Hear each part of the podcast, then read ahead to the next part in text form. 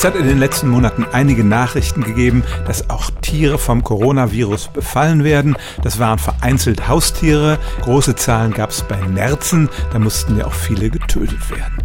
Deshalb stellt sich die Frage, müssen jetzt auch die Tiere gegen das Coronavirus geimpft werden? Und tatsächlich machen sich Forscher schon Gedanken darüber. Der Konsens ist der, wir sollten uns im Moment auf die Impfung der Menschheit konzentrieren und da erstmal das Virus zum Erliegen bringen. Danach allerdings müssen wir uns Gedanken machen, wenn es unter Menschen nicht mehr grassiert, kann es Reservoirs dieses Virus in Tieren geben, von denen es dann wieder auf den Menschen zurückübertragen wird. Und das kann durchaus dazu führen, dass man zu dem Schluss kommt, gewisse Tierpopulationen oder auch die Haustiere beim nächsten Check-up mit einem der Impfstoffe für Menschen oder einem speziell für Tiere entwickelten zu impfen.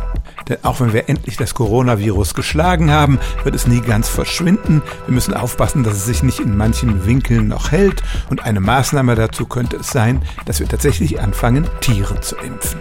Stellen auch Sie Ihre alltäglichste Frage unter stimmtz.radio1.de.